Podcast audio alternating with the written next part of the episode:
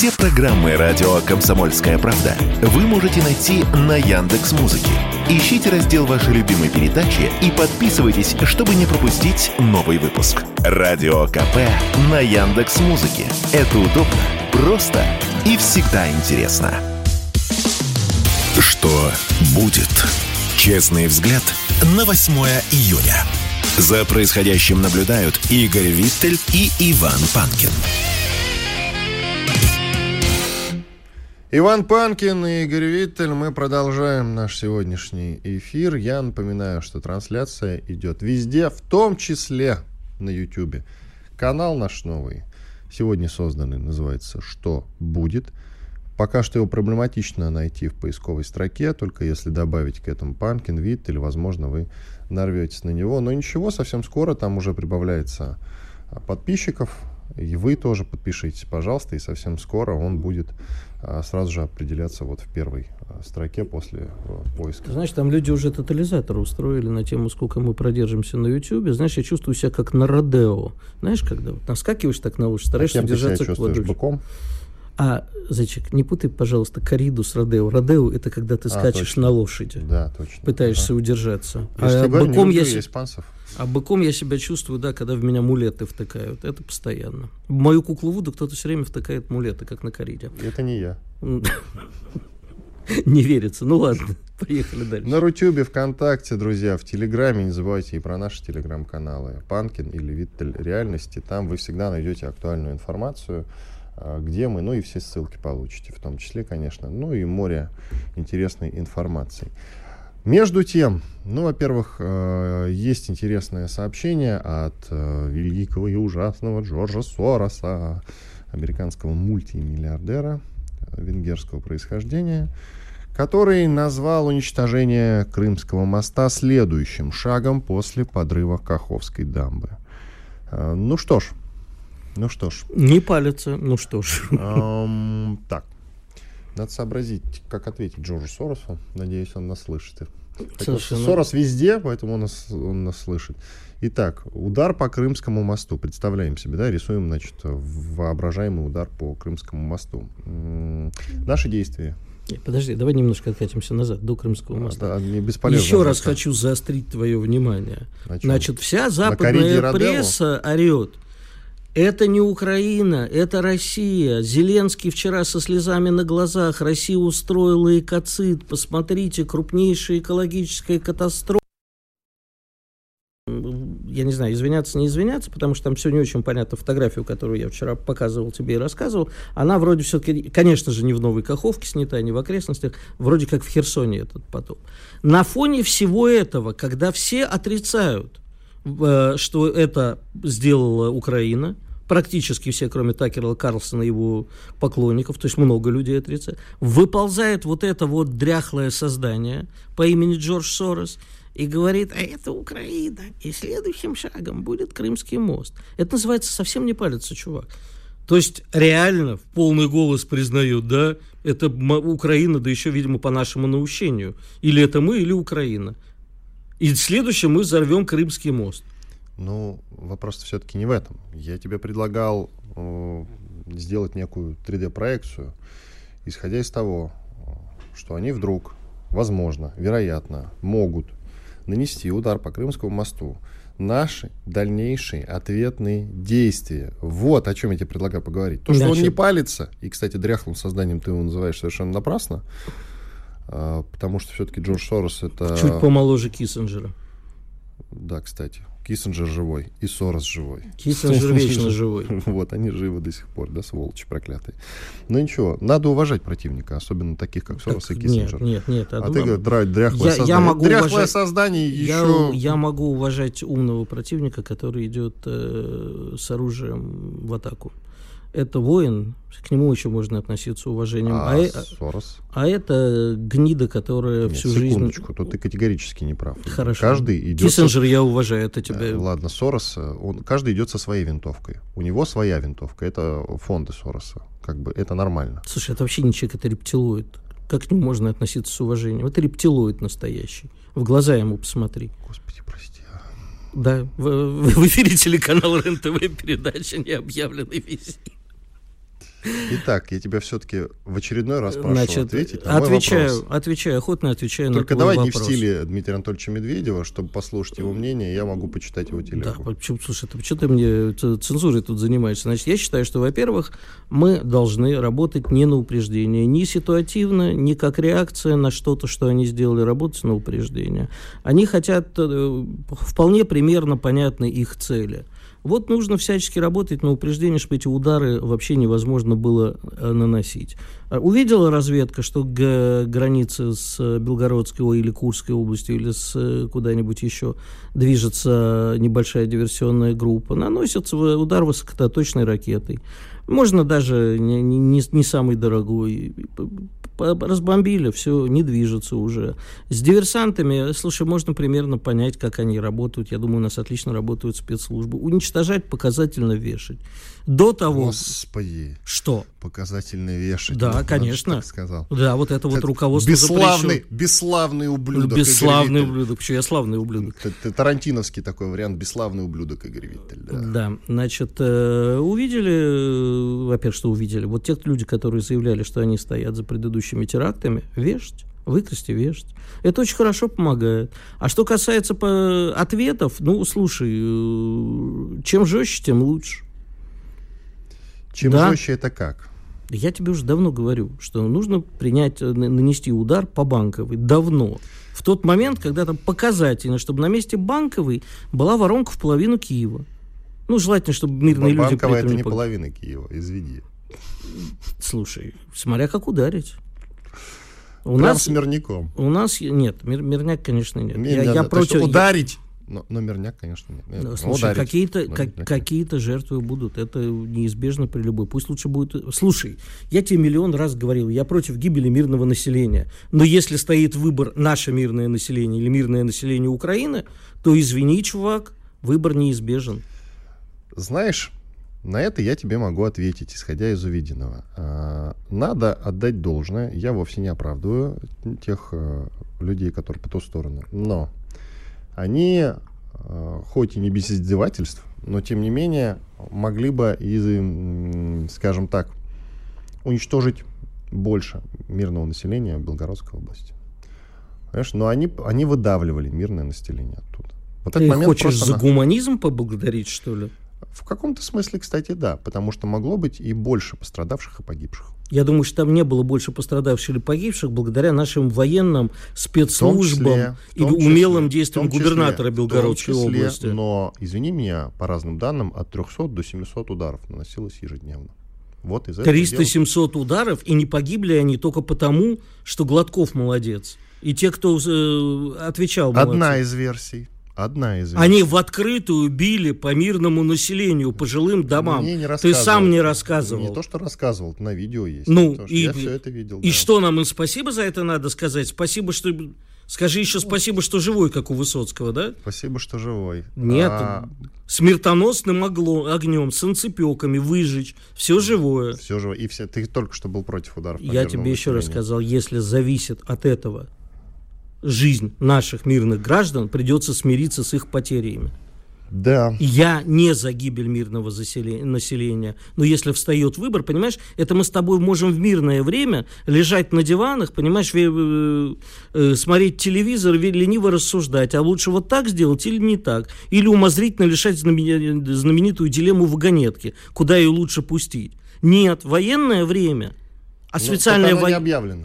Неважно, это специальная военная операция. Все прекрасно понимают, что Но это не не мир. Окей, назови это не мирное время, назови это специальной военной операцией. Как угодно назови. Но это, извини, цинично рассуждать, они погибнут не мирные. Да, погибнут. И э, до тех пор, пока в этом нет военной необходимости, я против того, чтобы гибло мирное население. Точно так же, как и ты. Я точно такой же гуманист. То Но если смотри. стоит выбор, то извини. Ты выбираешь своих, это логично. Конечно. Но ты рассуждаешь... Если в этом есть военная целесообразность, а не месть. рассуждаешь точно так же цинично, как и я. Мы оба рассуждаем цинично. Ну, потому что мы оба циники, просто Нет, по-разному. Нет, нет, нет. нет. Еще раз подчеркну, Как, если понимаешь, в этом... фишка в чем? Стоп, фишка в чем? Чтобы мы не говорили, получается цинично. Понимаешь? Все, Естественно. все дороги ведут А мы не пытаемся быть... Я не про это. Если в этом есть военная целесообразность, а не в качестве мести. В качестве мести уничтожать э, живое э, мирное население западло. Но если э, нужно уничтожать, вот если они зашли в жилые кварталы, поставили там артиллерию, хреначат по нашим позициям, и для этого нужно еще, чтобы пострадали мирные, но, увы, не бывает, понимаешь, военная ситуация не разрешается руками в белых перчатках.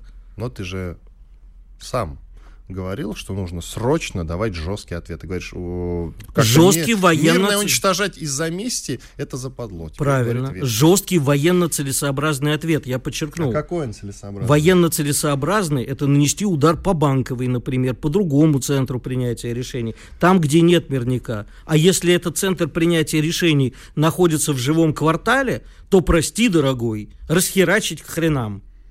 Ну, то есть э, уничтожаем без предупреждения, уничтожаем Харьков. А, слушай, знаешь, вот это вот... Э, Нет, я за удары. А давайте за предупредим. Да. Знаешь, вот я очень люблю с израильтянами, которым говоришь, вы же террористы, вы же в свое время вон взорвали бы гостиницу э, знаменитую иерусалимскую. Сам Менахин Бегин этим занимался. Говорит, но мы же предупредили.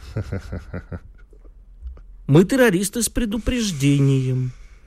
Так что, знаешь, это все, если уже ты наносишь удар, так наноси удар. Только люди э, вот из теробороны, с которыми я общался по поводу ответных ударов, они говорили, вот я говорю, ну что, прям бьем по Харькову?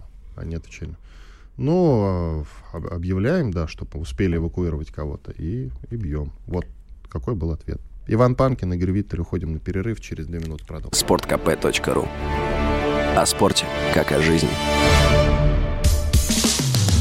Что будет? Честный взгляд на 8 июня. За происходящим наблюдают Игорь Виттель и Иван Панкин.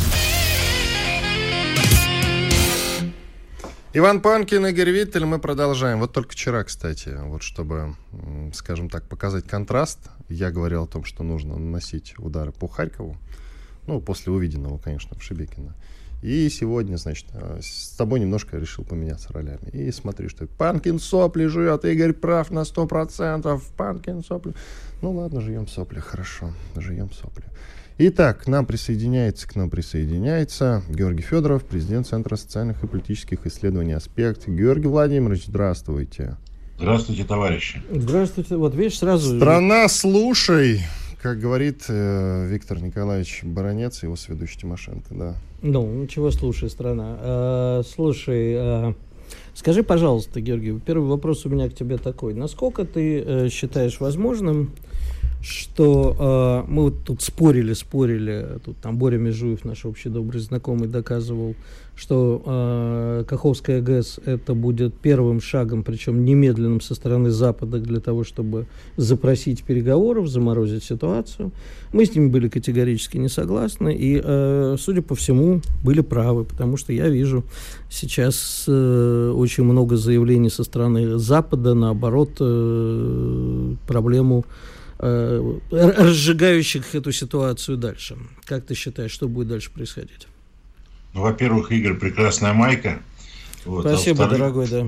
Ты увидел да, череп. А, да, вижу. А во-вторых, э, ну, действительно, никакая Каховская ГЭС э, не подвигнет Запад на переговоры, потому что Запад э, последовательно поддерживает все действия, которые, так скажем, де- делает противная сторона, и, соответственно, а, я думаю, что вот этот вот э, диверсионный акт и вот эта вот история, связанная не только с этим, но и с другими, она не просто поддерживается, но еще и согласовывается с военным руководством. Поэтому э, это не, не неожиданность для НАТО, для Запада, и наоборот, вот эта вся история с экологической катастрофой, вот с этой вот довольно-таки пугающей апокалиптической картинкой, она э, вписывается вот в эту, так скажем, довольно-таки жесткую и профессиональную информационную кампанию, которую против нас ведет Запад.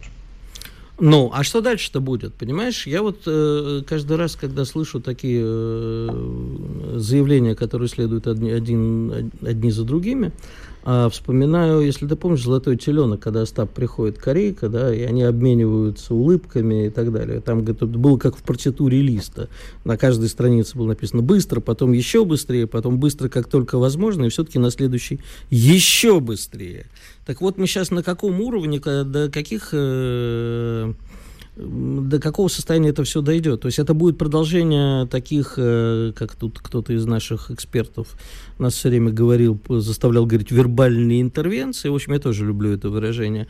Либо это перейдет уже действительно, как э, заявили тут э, натовцы, что если Украина не получит статус НАТО на июльском саммите в Вильнюсе, то поляки с Прибалтикой вперед.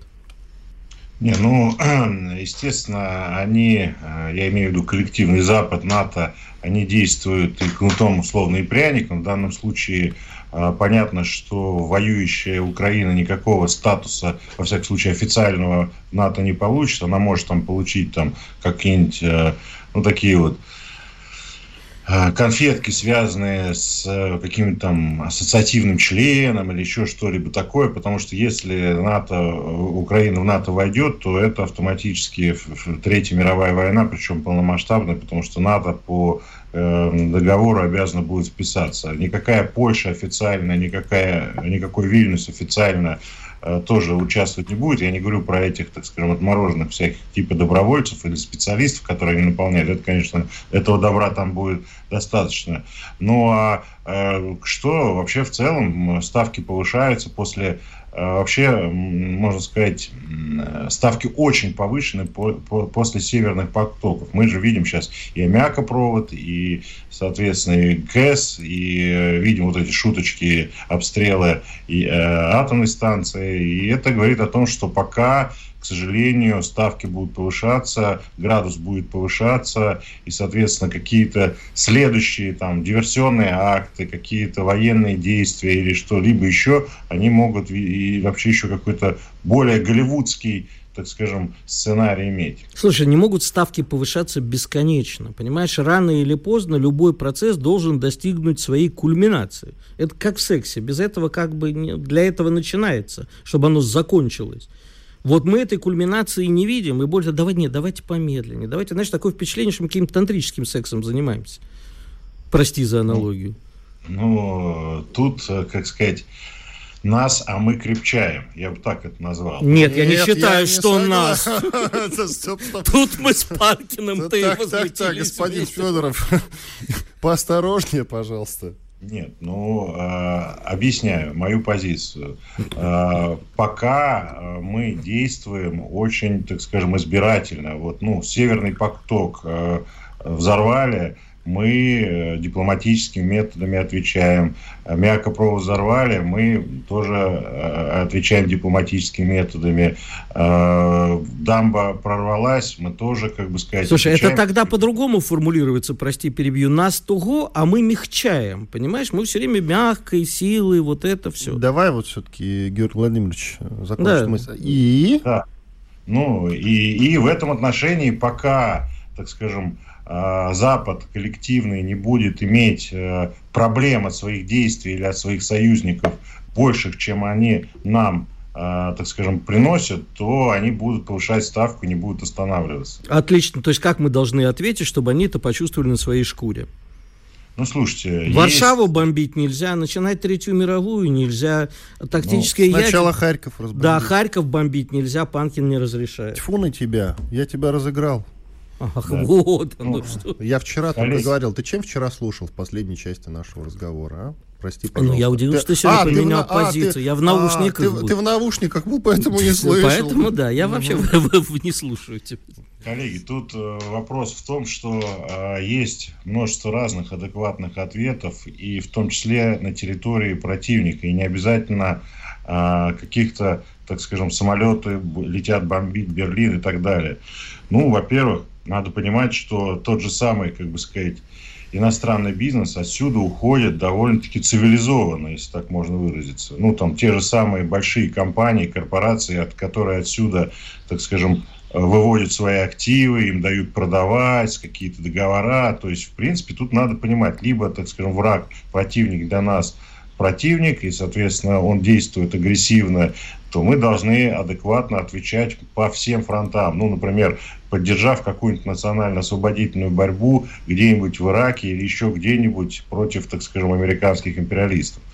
Второе, надо понимать, что э, торговые отношения с противником, я имею в виду через, так скажем, транзит через Украину или еще какие-то вещи, это тоже вещь, связанная с угрозами к нам. То есть противник воспринимает нас как слабых или людей, которые почему-то пока не отвечают на все вызовы адекватно.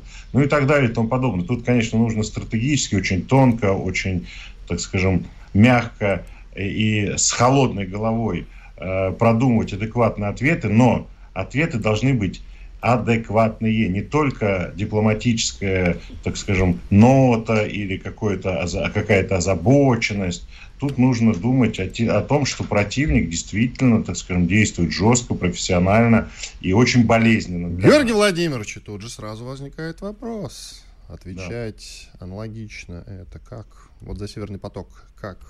За Шебекина как? Ну, надо за понимать, ГЭС как? Рассказываю. Надо понимать, что, а, например, у некоторых западных компаний существуют какие-то инфраструктурные проекты, в том числе на Ближнем Востоке, в а, арабских странах и так далее. Мне кажется, что если бы какие-то, так скажем, а, диверсионные акты или какие-то катастрофы случилось бы с BP или с какими-то другими компаниями там, и причем это было на системном уровне, ну, случайно какие-то арабские Э, террористы или какие-то, так скажем, э, не очень хорошие люди эм, э, начинают там бить по инфраструктуре США или, как бы сказать, каких-то их там коммерческих по деньгам, то я думаю, что это было бы понятно. Ну, в свое время надо понимать, что Советский Союз, например, действовал адекватно, когда эм, э, Соединенные Штаты Америки даже и вдумать не могли какие-то такие вещи делать по отношению к нам, потому что они понимали, что прилетит. А сейчас они не понимают, они не хотят видеть, они действуют довольно-таки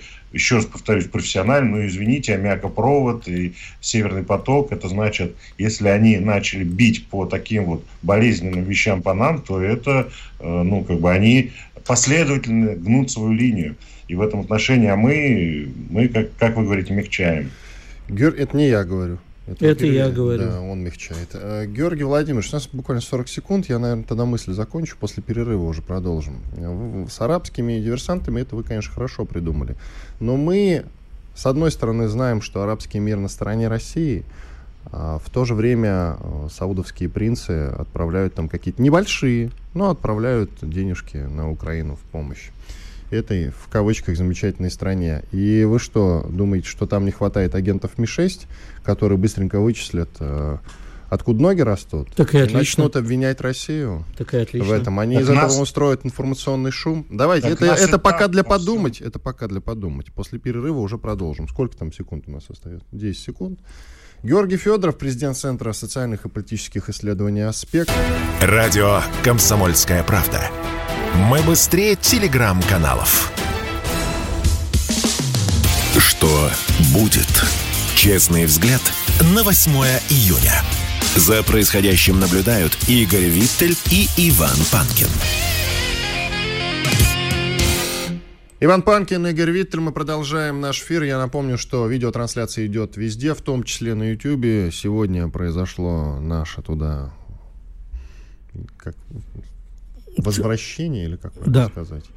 Камбэк, как это говорят по-английски. Тайное возвращение, подпольное, вот еще можно так сказать. Так что мы подпольщики теперь на YouTube. Вы можете там нас попробовать найти по тегам что будет Панкин Виттель, наверняка вы нарветесь на эту трансляцию. Ну или в наши телеграм-каналы зайдите, Виттель Реальность или Панкин, и, пожалуйста, найдете там все необходимые ссылки. И каждое утро они там появляются. А с нами Георгий Федоров, президент Центра социальных и политических исследований «Аспект», который предлагает асимметрично отвечать за Каховку, за потоки, да вообще за все асимметрично отвечать. Это значит, что мы должны найти каких-нибудь арабских, предположим, арабских диверсантов, которые на а, западных объектах, там на территории как раз арабских стран, будут совершать какие-то а, интересные диверсии или не очень интересные. Угу, учитывая, что они сами в этих проектах, в общем-то, участвуют. То есть вот. взрывать будут сами себя. Вот, Георгий Владимирович.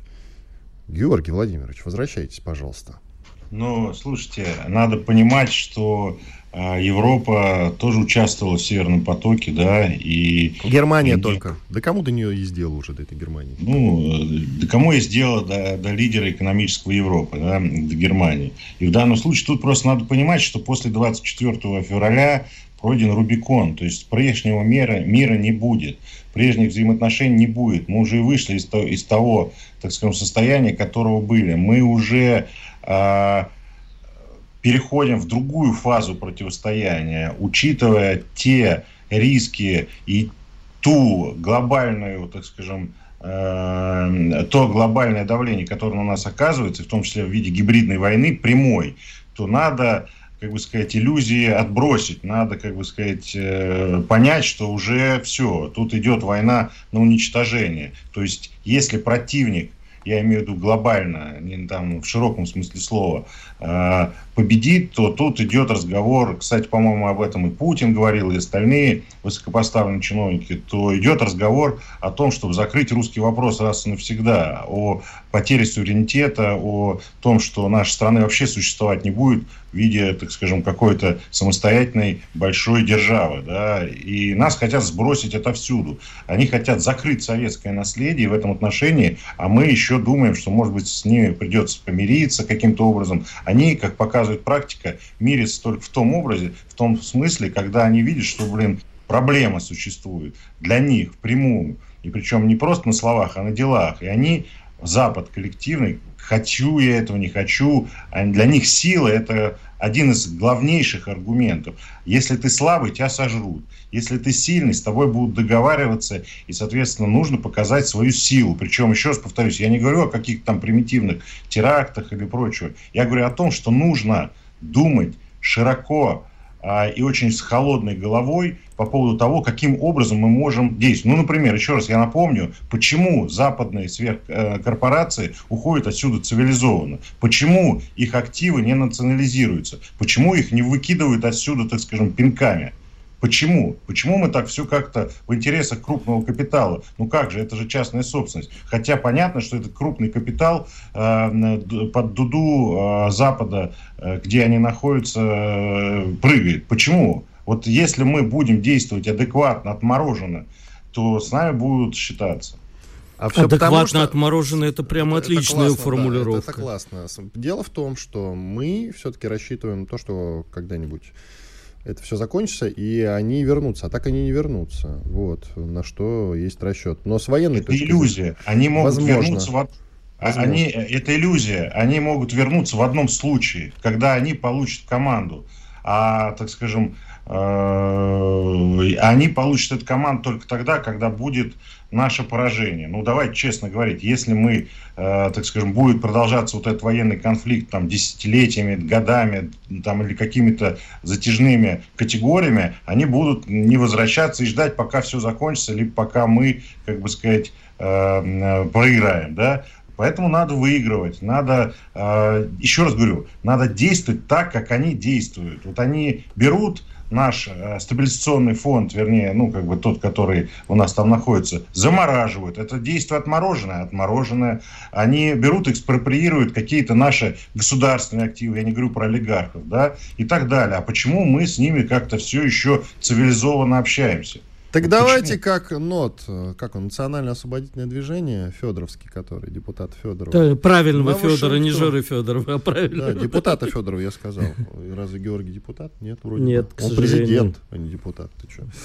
Uh, Георгий Владимирович, так давайте как НОТ на Вашингтон ракеты и бабах. Нет, слушайте, НОТ это, не знаю, можно ли вашим говорить, это такая можно. организация странноватое, чудноватое, и как бы надо, не, не надо служить нот. Потому что э, вот это вот на Вашингтон, это все, как бы сказать, можно там на Луну сейчас бомбить начать или, или говорить.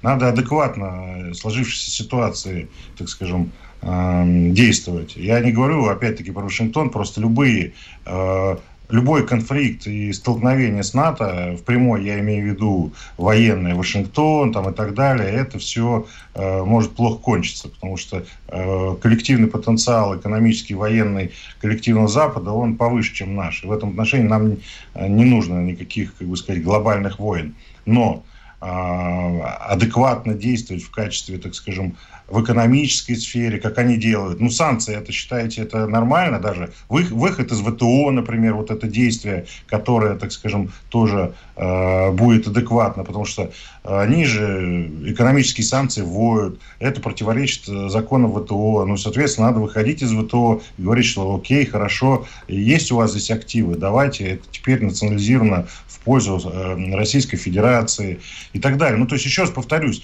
надо не отмораживаться э, так, чтобы там, э, разбежавшись, прыгнуть со скалы, да, а отмораживаться умно, да, так скажем, но жестко. И в этом отношении тогда будут с нами считаться. Жестко как? Понимаете, вот во всех этих рассуждениях про надо отвечать асимметрично и жестко нет э, никакой формулы конкретной. С ответом на вопрос, я имею в виду. Ну, формула есть, а вот ответа нет. Ну почему? Они бьют по нашей инфраструктуре. Нужно найти э, способ, каким образом сделать проблемы на их инфраструктурах. Они э, поставляют оружие Э, в Украину необходимо поставить оружие каким-нибудь национально-освободительным группировкам по всей стране, э, по всему миру. Они, так скажем, поддерживают активнейшим образом а, информационно против нас. Ну, можно э, сделать так, чтобы Иран, так скажем, тоже там в направлении, например, какого-то отморозился. Я не говорю про Израиль, а там про тех союзников, которые поставляют нам вооружение. А чего сразу не про Израиль-то? Ну, про Израиль. И ты история. понимаешь, да, прекрасно, что следующим шагом будет признание России страной терроризмом. То есть у нас будут перекрыты все финансовые потоки, даже с теми, а, с кем у нас сейчас нормальные отношения. Да? Мы же больше всего чего, как выясняется, боимся, чтобы с нами Китай не поссорился, а то и Китаю продавать. А так мы не сможем продавать никому. Поэтому мы вот пытаемся. А, подожди, имеет смысл такие вещи делать только тогда, когда ты готов открыто заявить, да, это я, да, это вам в отместку за это. Вот я буду теперь поддерживать всех упырей по всей планете. Только, как мы с тобой прекрасно помним, поддержка Соединенными Штатами упырей по всей планете дала потом им 11 сентября. Тоже, знаешь, так себе история.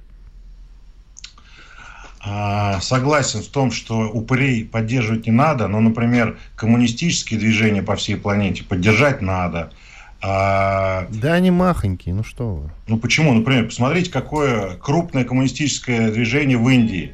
И, э, Это потому что индусов полтора миллиарда, поэтому. То есть мы, это тебе уже сразу из Кремля звонят, говорят, что, Жорж, что-то ты там в эфире не то говоришь, да? А, с Китаем так. у нас и так, в общем-то, неплохие отношения. Они что же ну, коммунисты? Ну, так, вот, бы. По этой логике мы должны дальше утираться, нас будут дальше бить. Нет, нас... мы не хотим дальше утираться, но мы хотим, поэтому мы тебя и спрашиваем. Мы вот с Иваном не такие умные, как ты, мы не можем придумать ситуацию, как бы долбануть, но при этом, чтобы не вызвать... Чтобы нам за это ничего не было. Нет, не то, что ничего не было, но чтобы последствия были не радикальными. И вообще, типа, мы не хотим быть террористами, мы не хотим быть такими, как они, мы же анти-Украина, мы же анти-Америка, а долбануть надо. Вот поэтому ты же хитрый, умный, мы тебя и спрашиваем, что делать. Ну, во-первых, э, надо понимать, что идет война. Причем поставка вооружений, участие инструкторов – это серьезнейшая военная военные вызовы Российской Федерации гибнут наши люди. И в данном случае экономические интересы должны уйти на второй план. На первый план должны быть поставлены интересы выживаемости Российской Федерации как нации в широком смысле слова. Необходимо понимать, что те союзники, которые у нас существуют, на них тоже оказывается давление. Вон Сербия даже, так скажем, начинает это. Ну, например... Прогибаться а, вы имеете в виду постепенно? А? Сербия начинает прогибаться постепенно? Да нет. Ну, да, я думаю, что, к сожалению, Запад так закусился, что рано или поздно а, братушки, как бы сказать, перейдут в НАТО. Это так. Э, просто нас... Не да, дождешься. Ну, посмотрим. У нас 40 секунд, коротко. Черногория тоже. Ну, например, провести национализацию публичную всей собственности э, в Российской Федерации, всей зарубежной собственности и всех бизнесменов, которые здесь крупных компаний работают, это классный акт. Спасибо. Георгий Федоров, президент Центра социальных и политических исследований «Аспект». А мы с Игорем Виттелем сейчас перед э, финальным выходом сделаем небольшой перерыв. После этого продолжим. Послушайте полезную рекламу, хорошие новости. Оставайтесь на радио «Комсомольская правда». Радио «Комсомольская правда». Никаких фейков, Только правда. Что будет? Честный взгляд на 8 июня. За происходящим наблюдают Игорь Виттель и Иван Панкин. Иван Панкин, Игорь Виттель, финальный выход на сегодня. Ну что там, чем, чем тебя обидели? Да нет, меня ничем не обидели, просто люди, когда стоило упомянуть 11 сентября, говорят, Виттель верит в 11 сентября, да вы что? А Виттель, в отличие от вас, находился в 800 метрах от башен-близнецов, когда это произошло. И в силу ряда обстоятельств знаю немножко больше про это. Поэтому, да, 11 сентября было. Уж кто там взорвал, делал другое. Я уверен, что террористы. Есть, кстати, на сайте radiokp.ru замечательный спецпроект, мною сделанный, про 11 сентября. Найдите его, пожалуйста, по этим теговым словам. 11 сентября, Панкин, Комсомольская правда.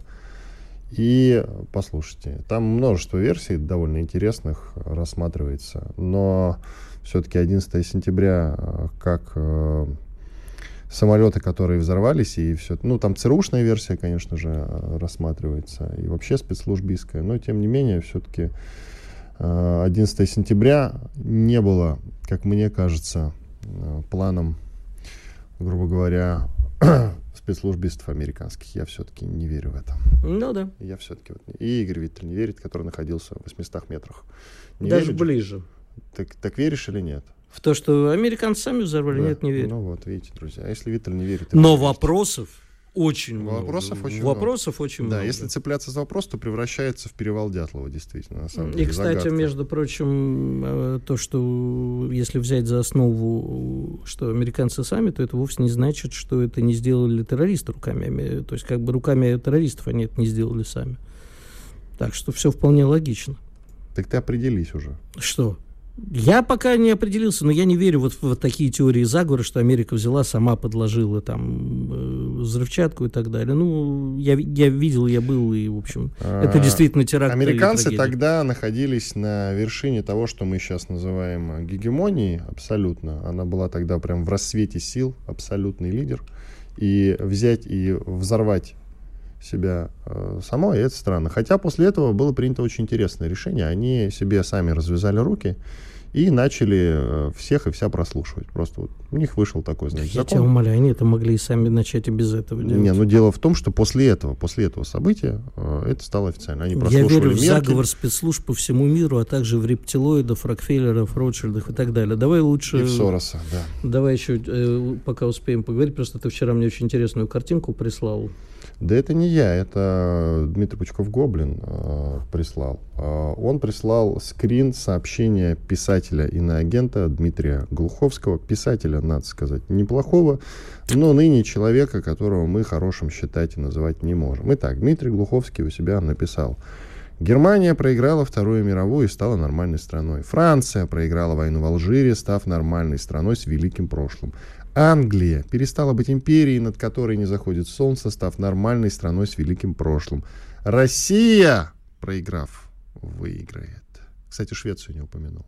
Да там много чего не упомянул. Мне больше всего нравится, что он не упомянул Первую мировую войну, да, которую Германия проиграла. Да, Германия проиграла. Слушай, ну это мантры, которые зачастую появляются. Есть такой вот, знаешь, эм, тип э, людей, которых мы условно называем либералами, хотя я не люблю эти термины, которые, знаешь, очень любят с таким умным, озабоченным лицом сверху вот так вот говорить. А, вот я такое тут понял, и делюсь с вами этим откровением. Никто, кроме меня, не додумался. Они это, вот эти благоглупости все время повторяют. Надо заметить, что, кстати, доля истины-то в этом есть, потому что э, Россия проигрывала войны в XIX веке, и после этого это было толчком для дальнейшего развития. В конце концов, Россия проиграла русско-японскую войну. Ну, в общем, тоже... Да, и что, и что это изменило? Ничего. Не, Потом нет, последовала революция значит, в пятом после, году. После Крымской последовали определенные реформы, выводы и так далее. Э, поэтому... После японской последовали? Понимаешь, дело не в этом. Дело не в том сейчас, э, что последовало, что не последовало. А что последовало Дело после в том, что мировой? человек натягивает одну свою примитивную мысль,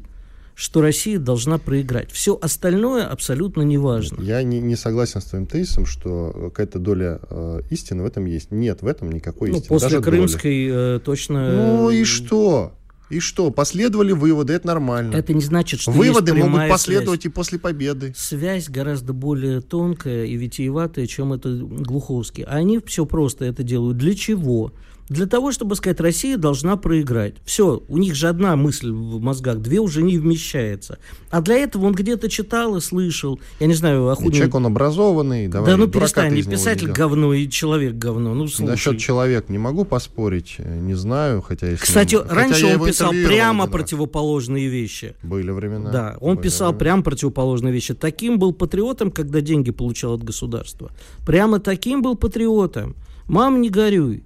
А теперь вот знаешь это самое. Так он же и военным корреспондентом был. Про, это, про эту часть не знаю. Писатель говно. Ну, ты знаешь, это такое странное довольно-таки рассуждение. Метро знают все. Ну, Давай мало так. слушай, мало ли дерьма, которые знают все. Ну, перестань. Ну, нет. Потом текст, э, из которого был снят довольно неплохой фильм, тоже многие посмотрели. Это где там Кристина Асмус? э, Да, где Кристина Асмус, вот это вот И где самое. Кристину Асмус? Хороший фильм, хороший. О, видишь, тебе понравился. а Да. Именно этот момент. Для этого не надо было писать книгу, можно было снять отдельный кусочек такой порнухи. Чтобы все-таки снять кусочек порнухи, надо написать сценарий. Послушай, ну вот э, я тебе честно могу точно сказать, а, что с Глуховского часть метро писали абсолютно другие люди. Это я был не знаю, коллектив. А я, я знаю. не знаю, а я знаю. Писали хорошие, кстати, писатели.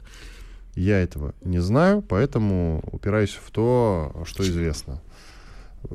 Писатель он Да известный ладно, что и мы хороший. вообще обсуждаем? Мы не Короче, обсуждаем то, что он написал. Да, ты ушел в писатель говно. Ну, Дело и- не в этом сейчас. Дело не в этом. А в том, что он действительно прокидывает вот эту мысль про проиграть, которую первые начали, кстати, шведы. Они говорили, вот если бы мы тогда не проиграли России, то, значит, так бы и в международной политике, и на международном поле и плясали бы. Швеция же когда-то была. Мгм. А потом сосредоточились на себе. Ну и все. но мне очень нравятся его истории про то, что Англия проиграла. Англия не проиграла, Англия решила свернуть и потеряла У нее кончились деньги. Ну, много Вот чего у нее кончилось. Кончилось, кончились деньги, потому что к власти пришли э, то, кого ты не, не любишь называть либералами. Вот и все. И они точно так же решили, понимаете, сосредоточиться на себе. Вот сосредоточились. Это не, значит- не называется проиграли, это называется переход к политике изоляционизма. И это было бы очень хорошо сейчас для Соединенных Штатов. Миру бы стало спокойнее. Миру, да. А Англия, кстати, на самом деле м, потеряла не так уж и много, кроме того, что у них индус э, сейчас э, в премьерах ходит. Это вот результат это, того, прости, что... это потеря или приобретение? Я думаю, что все-таки это потеря, на мой взгляд, что вот этот, э, это все привело к этому мультикультурализму, что сейчас центральные европейские страны вынуждены принимать у себя беженцев, как бы потому что испытывают чувство вины перед ними из африканских стран и так далее и тому подобное, и платить им пособие, и они заполонили все. Ну, это не а беженцы. это результат как не раз... смешивай. Значит, Как? э, это были не беженцы. Э, то- Ну, те, кто, те, кто не, ну, родители они- Риши Сунука и, наверное, бабушки... Я про другие, в том А, числе, страны. а про про- Францию ту Про то, что сейчас, ну, ребята, видели очи, что куповали, как говорят наши украинские враги. Я тебе о чем говорю? Что а теперь они вынуждены всей Хоть- Европой кормить те страны, Хотели, где они хотели раньше были Алжир, Хотели хозяевами. Северную Африку, получите, пожалуйста, в Париже. Знаешь, я когда в Париж приезжаю, я все время вспоминаю этот чудесный анекдот, когда э, Петька с Василием Ивановичем приезжают в Нью-Йорк, э, Петька идет на разведку, возвращается, говорит, Василий Иванович, все в порядке, белых нет. Вот э, в Париже белых нет. Ну вот, ребята, это на самом деле тоже история. Вы как бы решили добровольно сдать свою страну. Это происходит везде. Я вот вообще видел как-то в Берлине чудесную вещь. Знаешь, идет по Берлину абсолютно такой гей, чернокожий. Абсолютно такой гей-то как. Ну вот прям по нему видно, голубой как небо АИ такой, вот прямо э, весь такой утонченный, Весь с ним еще гей, пара хорошо. друзей, и он смотрит на сирийских беженцев, которые там идут, говорит, понаехали тут. Прекрасно. Вот понимаешь, ну что, ребята, вы себе сами так страны сдали. Мы тоже, кстати, вполне себе. Но сейчас мы с тобой не хочу про Россию говорить, а то 282 статью опять с полу поднимем, ни за что, М, про Это что. то, что ты имеешь в виду, у нас э, гражданство России Раздают. чаще получают э, некоторые граждане, ну, из некоторых стран бывших постсоветских республик из Центральной Азии, чем другие, скажем так, страны. Да? Правильно. И Чем не те то- же украинцы, И кстати. даже не только гражданство, они без гражданства здесь прекрасно живут. Я тебе просто хочу еще раз, возвращаясь к этому козлу, сказать, что главный его посыл, что Россия должна проиграть. Давайте не будем а, на их счет питать никаких иллюзий. Я как-то тебе уже однажды рассказывал, как я читал в самолете книжку про коллаборационистов времен Великой Отечественной, понял а, большую вещь. Подавляющее большинство из них любило Россию. Они могли не любить коммунистический режим, они могли пойти вместе с немцами против Советского Союза, но Россию и русский народ они любили. Этот нет вот эта вся тусовочка, не, не вся, но по большей частью. Понимаешь, вчера опять-таки мне подсунули, я, знаешь, чуть экран компьютера вчера не проломил, а, еще одного иноагента, человека, которого я лично очень давно ненавижу, и, если бы не разница в росте, плюнул бы ему в рожу. Это Пархоменко, который говорит, ну, к сожалению... Иноагент Пархоменко. Иноагент, я же сказал, да. да. К сожалению, еще не вся война перекинулась на территорию России. Говорит, смысл весь в том, что война должна перекинуться на территорию России. К сожалению, не на всю территорию России еще перекинулась война. Вот я бы, ты говоришь, что там хочу все время вешать. Да, Сергей Борисович вместе с Ильей Владимировичем Пономаревым, иноагентом и прочей нечистью должен быть повешен на Красной площади. Ногами вниз, как Бенито Муссолини. Прекрасно ты придумал. Я не придумал. Все дано, все уже проделано. Так даже Америка не делает. Ну, мы должны быть жестче, чем Америка. Все, хватит. Нет, в смысле, на своей территории она так не делает. А, да. вообще а она, мы должны. А вообще она делает, да. Иван Панкин, Игорь Виттель. На сегодня мы с вами прощаемся. Мы замечательно провели время, но встретимся завтра. И спасибо всем, кто подписался на YouTube. Уже очень много подписчиков. Были здесь, остались довольны, как я люблю повторять. Чтобы получать еще больше информации и эксклюзивных материалов, присоединяйтесь к радио «Комсомольская правда» в соцсетях. В отечественных социальных сетях. Смотрите новые выпуски на Рутьюбе, читайте телеграм-канал, добавляйтесь в друзья ВКонтакте, подписывайтесь, смотрите и слушайте. Радио «Комсомольская правда». Самая оперативная и проверенная информация в эфире и соцсетях.